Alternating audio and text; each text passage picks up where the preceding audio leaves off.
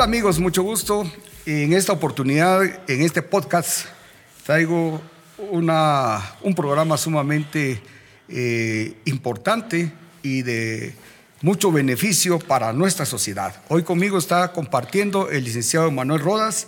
Él es eh, licenciado en diseño gráfico y publicidad, miembro de Iglesia Cristiana Verbo Las Américas y encargado de multimedia de nuestra iglesia. Dice la Biblia que todo lo que nos pasa nos ayuda a bien. Esto es conforme a los llamados y a la buena voluntad de Dios. Emanuel eh, el COVID-19, así que hoy voy a hacer una entrevista sumamente eh, valiosa para nosotros, Emma, y gracias por compartir parte de tu vida, parte de, lo que Dios te ha dado, ¿verdad? Y en, esta, eh, en este tiempo quisiera preguntarte, Emma, ¿cómo es que te contagiaste o cómo se puede contagiar uno? Bueno, em, en primer lugar, exactamente cómo me contagié no, recuerdo, porque estaba trabajando. Y soy productor y trabajo también con luces. Entonces, ahorita es época baja de trabajo. Entonces, em, me salió esta oportunidad de trabajar yo lo pensé, pero dije, no, no solo no, no hay trabajo para todos los que trabajamos en multimedia, sabemos que es una época difícil porque las producciones no se están haciendo. Entonces la tomé, pero em, eh, la producción era un poquito grande, éramos casi 30 personas las que estábamos trabajando y algún, una persona llegó infectada sin mayores síntomas y nos contagió a bastantes en esta producción. Qué tremendo. Otra pregunta que me surge, ¿Pensaste en que tú te ibas a contagiar? No, nunca pensé. Em, yo soy muy paranoico en cierta forma de tener mucho cuidado con... Cada vez que entraba a mi casa me desinfectaba, me cambiaba, me bañaba. Em, yo compraba las mascarillas en la casa, que diferentes tipos, que, las quirúrgicas, que las N95, que las K95, eh, hasta unas plásticas grandes compré. Y em, cuando estaba trabajando nunca me quité mi mascarilla. Y entonces sí tomé muchas medidas para cuidarme, pero al parecer no fueron suficientes. Así es. Pero bueno, ahí yo sé que hay muchas preguntas, pero otra de estas es, ¿qué se siente? Cuéntales. Pues fíjate que yo empecé con una gripe, pensé que era una gripe normal.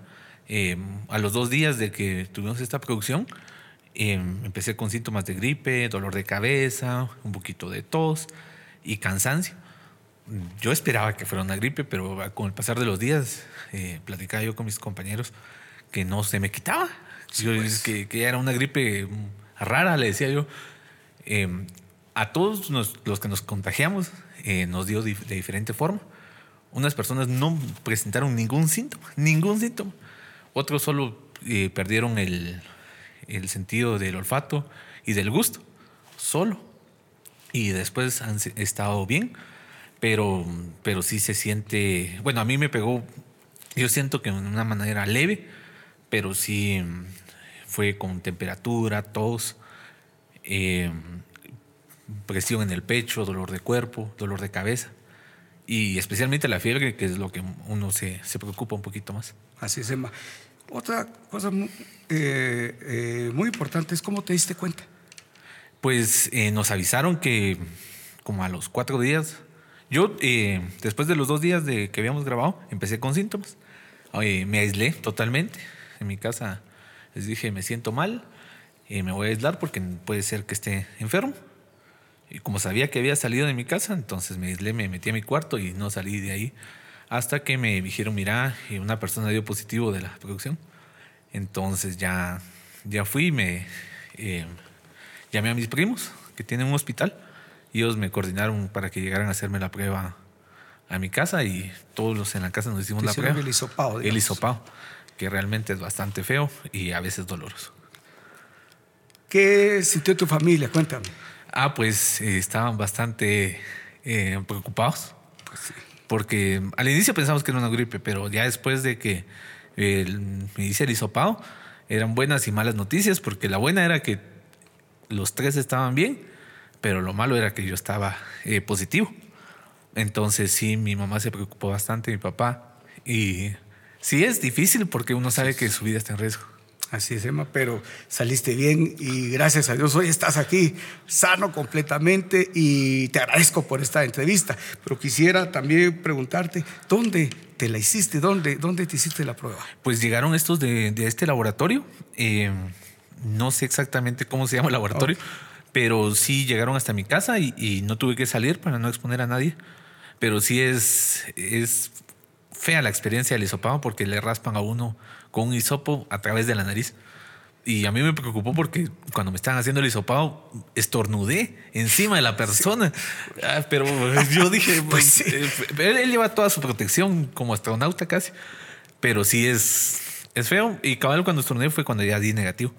Pero, pero sí preocupa. O sea, es, uno sabe que uno puede contagiar a los demás y es difícil ver a, los, a, la familia o por lo menos de lejos o decirle, mira, andate, no te quiero ver por la seguridad de los demás. Yo creo que eso es lo más duro, ¿verdad? Lo más dramático tal vez, Emma, ¿verdad? Sí. Y creo que tú lo manejaste correctamente, adecuadamente, fuiste consciente, ¿verdad? De que eh, podías afectar a otra persona. Yo creo que, que eso es algo muy, muy importante y que hay que decirlo, ¿verdad? Pero viene otra pregunta. ¿Contagiaste a alguien más? Y gracias a Dios no. Eh, yo trabajé los dos días después, eh, tuve una sesión de fotos y, vi a otras personas y mi miedo era contagiarlos. Entonces, media vez yo supe que era positivo, les avisé que, era positivo y que, no, que la guardia que había tenido no era solo de gusto. Y me, la verdad me dio mucha pena avisarles, mira, tuve COVID y te miré, o trabajé, igual con mi familia, pero no, no contagié a nadie. Logré wow. aislarme. ¿Cuántos días estuviste? Eh, en... 21 días. ¿Cuánto? 21 días. 21 días. O sea que, que gracias a Dios ya estás bien, ¿verdad? Sí.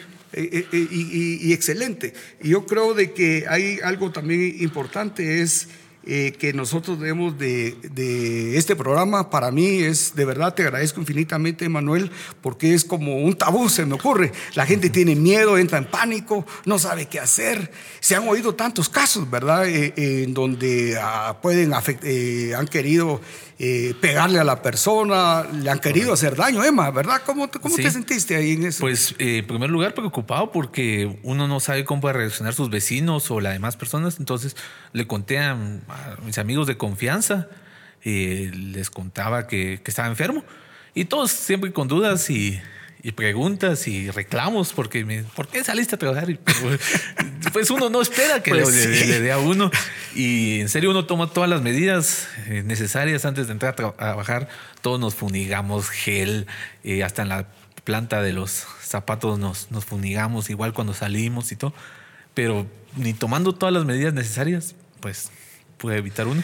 Ahora, ahora creo, Emma, en, siempre en esta línea es, ¿por qué te contagiaste? Por trabajar. Ahí está el punto. Yo Ajá. creo, amigos que nos están escuchando, que nos están viendo, es por eso. O sea, se nos dice que es en su casa. Mire, si usted no tiene que ir a una... No, no vaya. Pero en este caso fue en el trabajo, ¿verdad, Emma? Sí, fue en el trabajo. Y, y lamentable porque pues uno va con toda la esperanza de poder trabajar y de de generar algo de, de, ingresos en esos tiempos, pero y bastantes personas salieron afectadas de, de haber hecho las cosas bien. Yo sé que esto le va a ayudar a muchos. Y otra pregunta que también eh, eh, es válida y que creo que muchos se estarán preguntando es qué medicamento tomaste. Ah, yo tomé demasiados medicamentos, demasiados, demasiados medicamentos, porque al inicio eh, no sabía yo qué, qué tomar pero eh, dos médicos me estuvieron asesorando. Eh, principalmente lo primero que hay que hacer es localizar un médico para que lo pueda asesorar uno y tener un termómetro en la mano. Eh, casi cada hora me estaba midiendo la, la temperatura, pero tomé muchos medicamentos antibióticos y también tuve que... Eh, yo un, un tiempo como que tenía la intención de estudiar medicina, entonces aprendí a, a inyectar y esto me sirvió estas semanas porque me dijeron, mira, eh, como que yo no estaba mejorando, sino que estaba, seguía igual, igual, igual. Entonces lo que necesitas es que te inyectes un antibiótico. Pero nadie iba a llegar a mi casa a inyectarme. Sí. Entonces, bueno, miré en YouTube tutoriales, tenía ahí todo mi kit de, para inyectarme y me tuve que inyectar. Qué interesante. Y Sí, fue un poco difícil porque pues uno no está acostumbrado y siempre las agujas dan un poquito de miedo. Pero medias eh, tomé, bueno, tomé acitromicina, eh, desloratadina, eh, ácido clavulínico, eh, dexametasona, la- no sé, fueron muchas, eh, acetaminofén, ibuprofeno, hasta un jarabe que no me recuerdo cómo se llamaba. Menaxol, también estuve tomando y también tenía que tomar otro que otro fármaco que estaba agotado. Entonces me dijeron, mira, tómate este, pero no había. Sí, pues. Lo interesante, Emma, que estabas asistido por dos médicos, Sí, ¿verdad? sí, o sea sí. que también es eh, de suma importancia, usted que nos oye, que nos escucha, no automedicarse, No, ¿verdad? no, Eso no, sí, no, no es bueno, ¿verdad? No es bueno. No, porque eh, dependiendo de los síntomas, no todas las personas van a, a reaccionar igual. Hay personas que no, no van a presentar ningún síntoma, y, pero pueden estar infectadas. Otros que tienen una fiebre demasiado alta. Entonces, para cada eh, persona y cada síntoma se tiene que tomar diferente medicina. Entonces, lo primero es asesorarse y no automedicarse. No, porque me decían, mira, no tomes ibuprofeno o toma aspirina. Pero mi médico sabía en qué estado estaba yo. y Las demás personas con su buen corazón siempre le decían a uno, mire, toma tres limones, hervilos y después y y echale eucalipto. Yo los agradezco, pero, pero yo tenía una asesoría médica de un profesional que me estaba respaldando en mi tratamiento. Sí, pues. Emma, como este programa es para que las personas estén conscientes de que esto es real, entonces te quiero hacer una pregunta. El costo. Ah, es, es caro. Eh, yo pienso que tal vez en total del medicamento con las pruebas gasté unos 4 mil quetzales aproximadamente. Y yo estoy seguro que, porque tú mismo dijiste que t- tienes familiares, amigos, pero creo que el costo se puede elevar, ¿verdad? Sí, se puede elevar eh, dependiendo qué tan malo se ponga uno. Eh, porque hay personas que necesitan oxígeno o que necesitan ya eh, ir a un hospital. Yo no necesito ir a un hospital, sino que es únicamente medicamentos y encerrarme. Pero sí, en un momento llegué a decir, bueno, yo creo que necesito ir a un hospital o necesito ayuda, porque sí, la respiración a veces se complicaba. Así es. Entonces, sí, uno, dependiendo que ahí cada quien, como se ponga, también va a ser el gasto. Sí, yo creo que esto es para que podamos nosotros tomar conciencia, ¿verdad? De prevenir. Pero ya para ir finalizando, eh, ¿tuviste miedo? Sí, tuve miedo. La verdad es que sí. Eh, ah, hubieron días que, que fueron difíciles. Sí, Pero la gracia de Dios fue abundante y, y mucha misericordia del Señor. Porque um, a la vida ratos que a uno le cuesta demasiado respirar. Y, um, y uno decía, ah, va a ser difícil, pero el miedo yo siento que es más fuerte porque uno sabe que la cosa se puede poner peor. Entonces, la confianza en el Señor, decir, Dios, tener el control, va Así es. y, y ser eh, hombres de fe y, y decir, Señor, tú tienes el control, porque yo, te- yo sé que mi sistema de respiratorio es malo. Yo siempre tengo alergias, siempre me enfermo de, de gripe, del oído, de la garganta, siempre. O sea, si no voy al doctor unas cuatro o cinco veces al año, por eso es porque no me enfermé. Entonces, si yo sé mis antecedentes que no soy tan bueno con mi sistema respiratorio, yo sí tenía mucho miedo porque podía llegar a, a colapsar. sea, a Entonces, morir, a a, morir, morirme. Y mi mayor miedo era mis papás, no infectarlos. Entonces, media vez a mí me dijeron, usted es positivo y los demás negativos. Estabas Ya, ya estaba feliz. Ya con eso estaba feliz porque me dio mucha paz saber que ellos estaban bien. Entonces, yo dije, ya, yo, yo ahí la voy a librar. Pero, pero sí, uno le tiene miedo porque uno escucha que las cosas se pueden poner peor. Sí. Pero entonces hay que tener confianza y la verdad animarse mucho, autoanimarse. Y las personas que sepan de alguien que no, que tiene COVID, no, yo siento que las preguntas están de más. Aunque yo sé que todos tenemos dudas, pero animarlos, preguntarle cómo estás, eh, darle palabras de ánimo, eh, enviar versículos, estar orando por las personas, eso lo, lo llena a uno mucho.